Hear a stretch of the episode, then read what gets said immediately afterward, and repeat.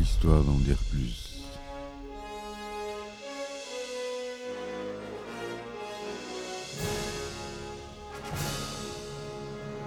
Eh ben attendez, on est en France. Allez, cul sec.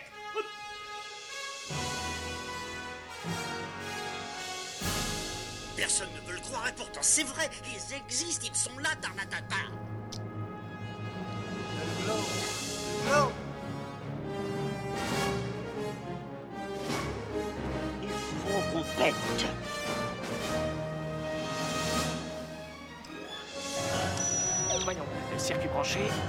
Convecteur temporel temporisé. Bonjour, bienvenue sur Histoire d'en dire plus. Aujourd'hui, on s'attaque à un film de Franck Darabont.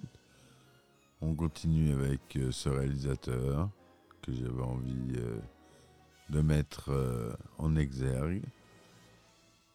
Avec un film de 94 avec Tim Robbins et Morgan Freeman. J'ai nommé Les Évadés. Allez, c'est parti, mon kiki.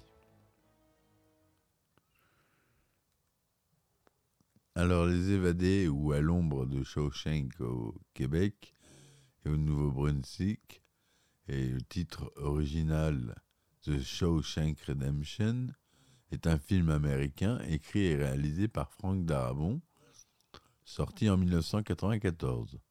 Le film s'inspire du novella Rita Hayworth et la rédemption de Shawshank, de l'écrivain Stephen, King, paru dans le recueil Différentes saisons.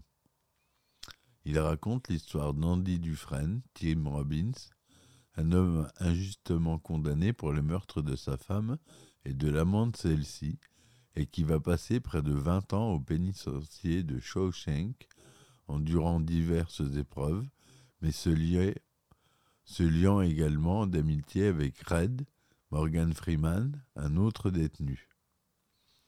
Le film a été un échec commercial lors de sa sortie au cinéma, mais a acquis depuis le film acquis le statut de film culte, figurant notamment dans la liste des 100 meilleurs films de l'American Film Institute, donc ce qui est vraiment euh, pas rien. Il y a pas beaucoup, il y a un accent des films hein, dans cette. euh, il est reconnu l'American Film Institute, ainsi qu'à la première classe du me- classement des meilleurs films de l'Internet Movie Database. Euh, donc euh, au moment où je vous parle. En 2015, le film est sélectionné par le National Film Preservation Board pour conservation à la Bibliothèque du Congrès aux États-Unis en raison de son intérêt culturel, historique ou esthétique important.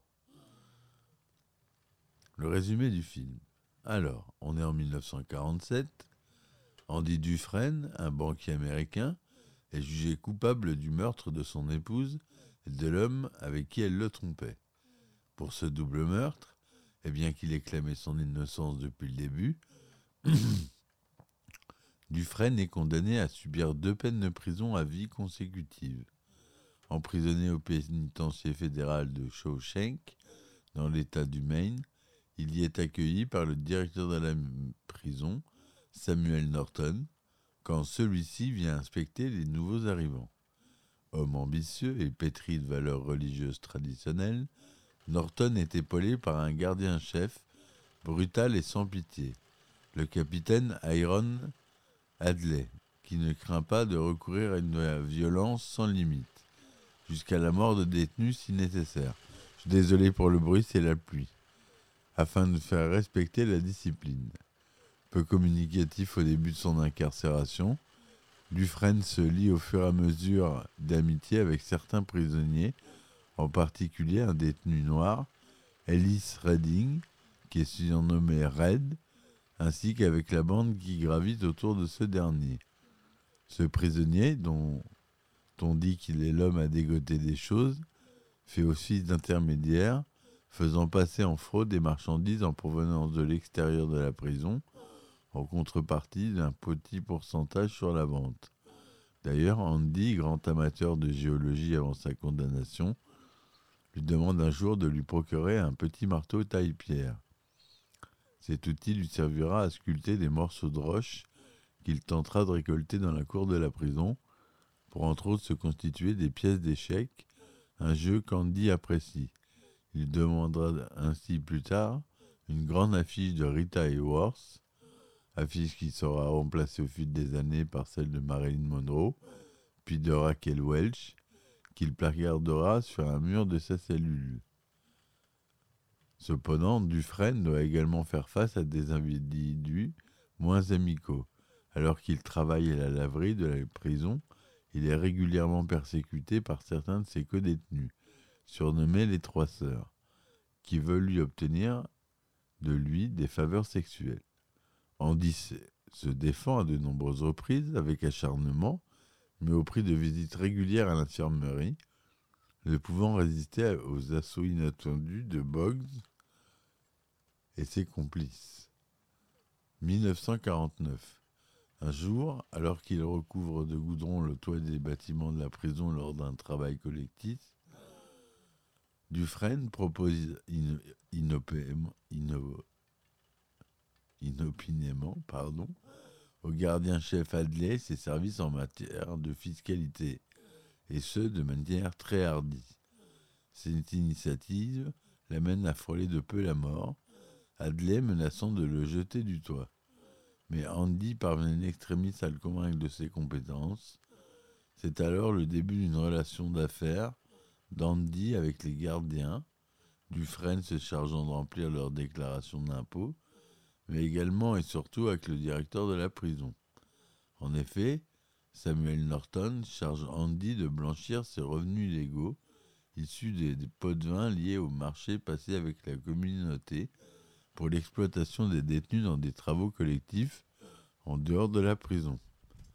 À la suite d'une énième attaque des trois sœurs, qui entraîne une violente bastonnade d'Andy, l'envoyant à l'infirmerie pour un mois, le gardien-chef Adley, qui le protège maintenant, étant donné son intérêt pour le directeur, inflige une correction impitoyable à l'un de ses agresseurs, Boggs, le rendant paraplégique à vie.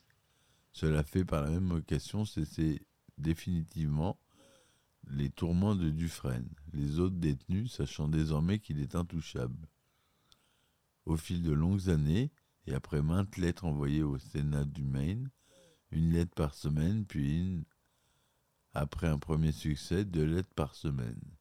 Dufresne parvient à obtenir une petite dotation financière, ainsi qu'un important stock de livres, de revues et de disques pour garnir la miteuse bibliothèque de la prison. Muté de la laverie à cet endroit, dès lors qu'il a commencé à s'occuper des déclarations d'impôts des gardiens, il utilise la bibliothèque et ses annexes comme un bureau pour ses différentes activités, le conseil en fiscalité, d'où il, embauche tous les ans et sa bande afin qu'il aide à organiser la masse des déclarations, mais également comme un lieu de détente et de découverte culturelle pour les détenus.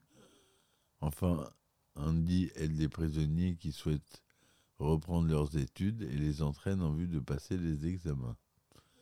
1965, cette année-là, arrive à Shawshank un jeune loupard dénommé Tommy Williams, surnommé par Red Mr. Rock'n'Roll. À la suite des déclarations de Tommy, Candy a pris sous son aile, Dufresne a la confirmation qu'il n'est pas responsable de la mort de sa femme et de son amant. En effet, Tommy, lors d'un précédent séjour en prison, a côtoyé le véritable meurtrier, Elmo Blatch, qui, avec arrogance, lui a raconté toute l'histoire. Andy demanda alors de l'aide au directeur de la prison, voyant là une chance unique de pouvoir faire rejuger son affaire. Mais ce dernier refuse. En effet, Norton a besoin de lui pour s'occuper de ses affaires louches, mais surtout il craint de voir ses fraudes révélées au grand jour si Andy était libéré. Dufresne, interloqué, en lui demandant pourquoi il est si obtus, et en essayant de le rassurer sur son silence, ne fait qu'enrager et effrayer Norton. Ce dernier le met à l'isolement strict durant un mois, à peine une peine très dure. Pendant ce temps, Norton interroge Tommy Williams, conforté par son témoignage et sa volonté d'aider Dufresne à dévoiler la vérité. Norton fait éliminer Tommy par le capitaine Hadley en maquillant le meurtre en une tentative d'évasion. Le lendemain, Norton rend visite à Dufresne dans cette cellule d'isolement où il lui raconte à mots couverts ce qui s'est passé. Il menace ensuite de lui retirer toute protection ainsi que de détruire la bibliothèque qu'il avait aidé à rénover. Si Andy cherchait par quelque moyen que ce soit à continuer ses chimères et de lui donner de rechef, un mois plus tard,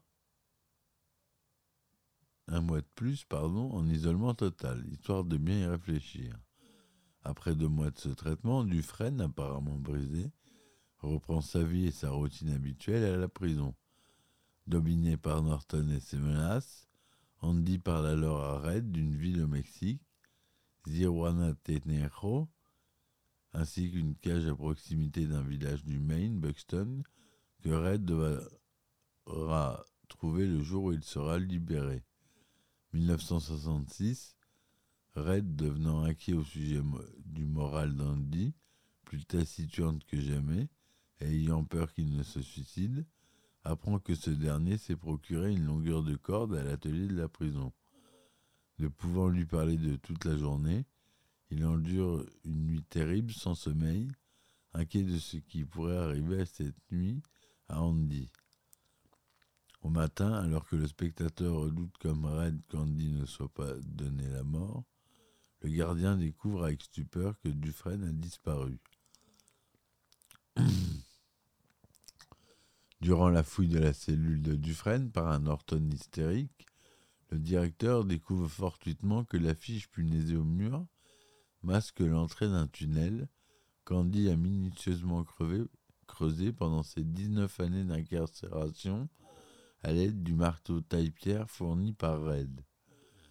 Norton découvre également que Dufresne, pour échapper aux fouilles de cellules régulièrement organisées, cachait son marteau taille-pierre à l'intérieur de la Bible, dont un des exemplaires est remis à chaque prisonnier.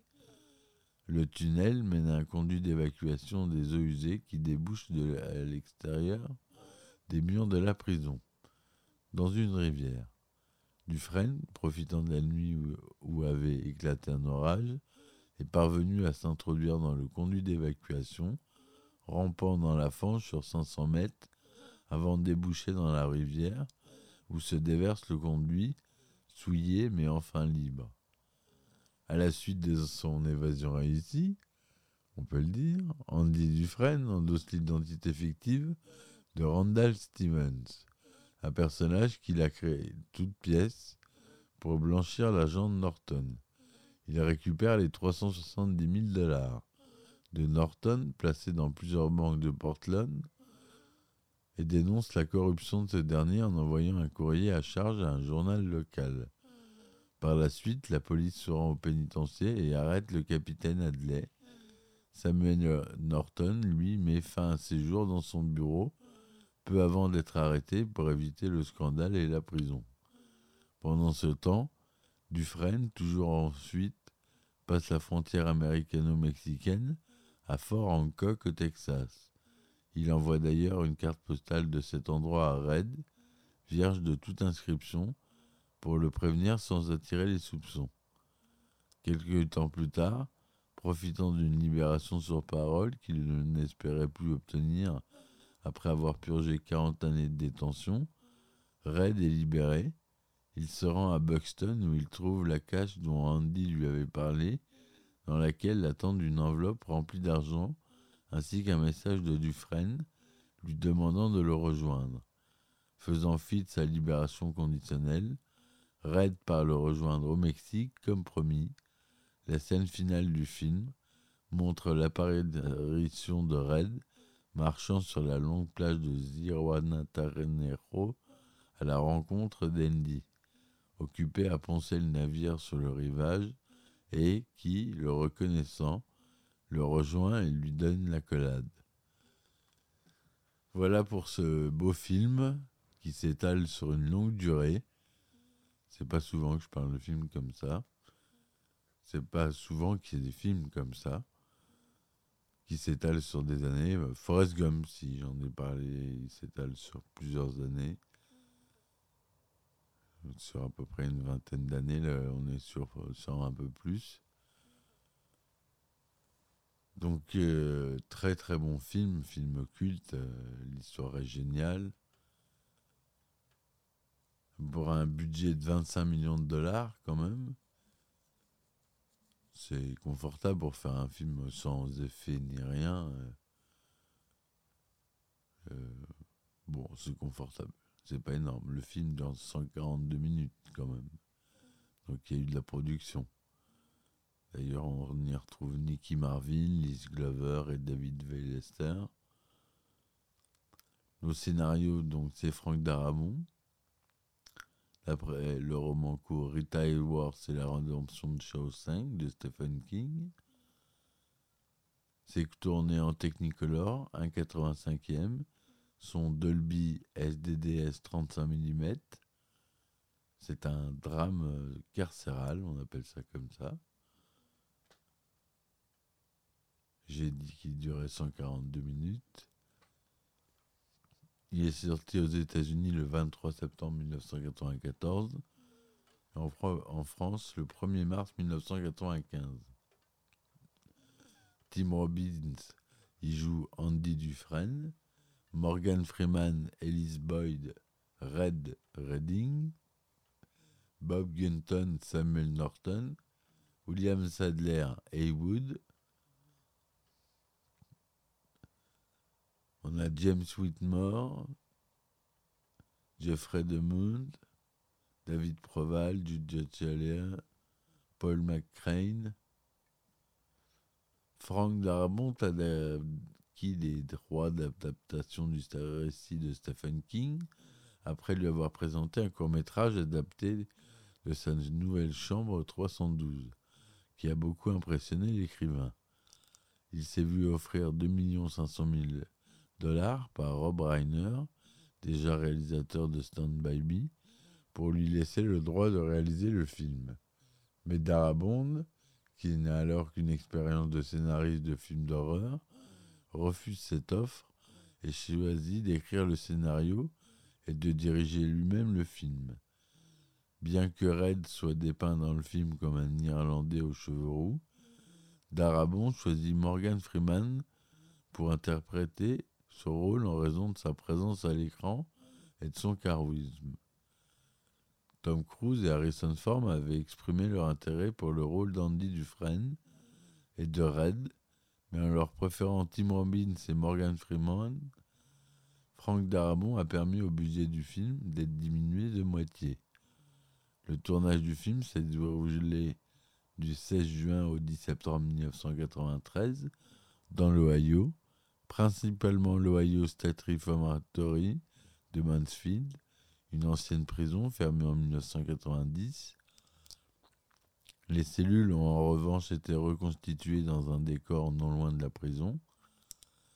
Le film devait initialement se terminer sur Red prenant le bus pour rejoindre Dufresne, mais les producteurs ont insisté pour que la fin soit euh, moins ouverte et Darabond a tourné à contre-cœur la scène finale sur la plage, quelques semaines seulement avant la sortie du film.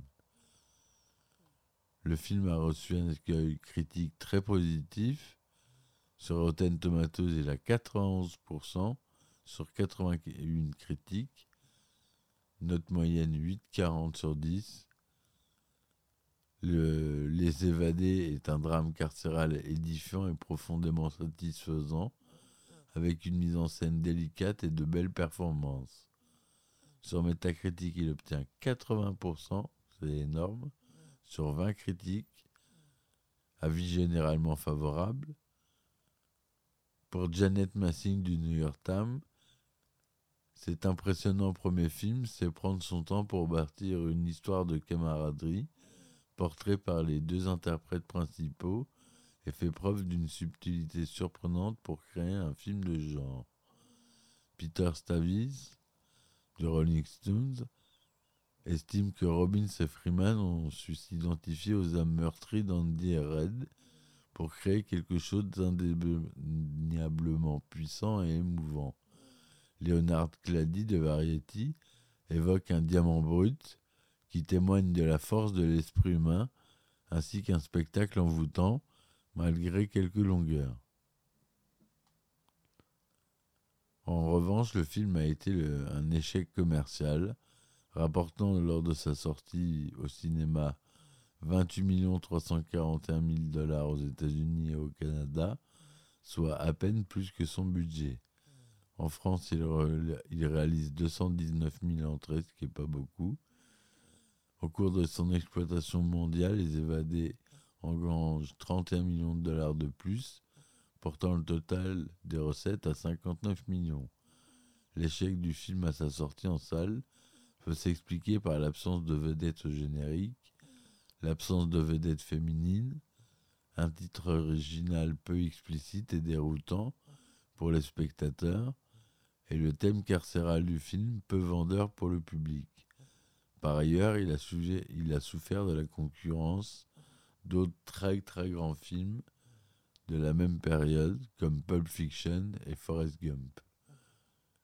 Mais après, sa sortie en vidéo, Les Évadés acquiert une énorme popularité auprès du public, devenu le titre le plus loué et vendu en VHS en 1995. Dès décembre 1996, le film figure en tête du classement des films de l'IMDB, basé sur les votes du public avec une note de 8,8 par 3000 votants, succédant aux parents de Francis Ford Coppola. Il occupe cette place de, de leader de façon ininterrompue depuis 2008 et 300 000 votants à l'époque. Il a aujourd'hui une note moyenne de 9,3 sur 10 pour plus de 2 millions de votants. En 2007, il est sélectionné pour le top 100 American Institute, qui le classe au 72e rang. En 2011, le vote des lecteurs britanniques Empire la, cla- la classe à la quatrième place dans, ce- dans sa liste des 500 meilleurs films de tous les temps. En France, les internautes du site Allociné le classent progressivement dans le- les tout meilleurs films de tous les temps, 14e en 2013 et 6e en 2021. Il est cité aussi dans le livre de référence 1001 films avant, à voir avant de mourir. Il a reçu beaucoup de récompenses euh, étrangères,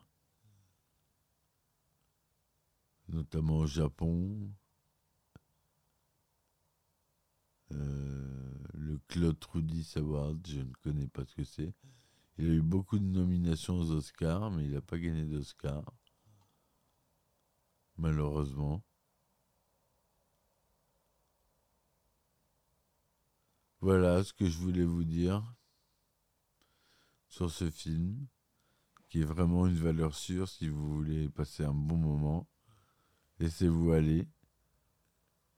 Je vous dis à très vite pour une autre chronique. Merci de m'avoir écouté. Soutenez-moi sur mes différentes plateformes, Ulule, Patreon, Tipeee. Vous tapez Histoire d'en dire plus et vous allez me trouver. Hein Il y a des épisodes bonus et des sweatshirts sympas. Voilà. Allez, ciao ciao.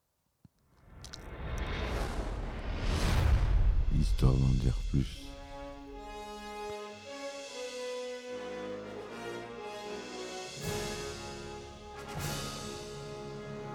Eh ben attendez, on est en France. Allez, cul sec.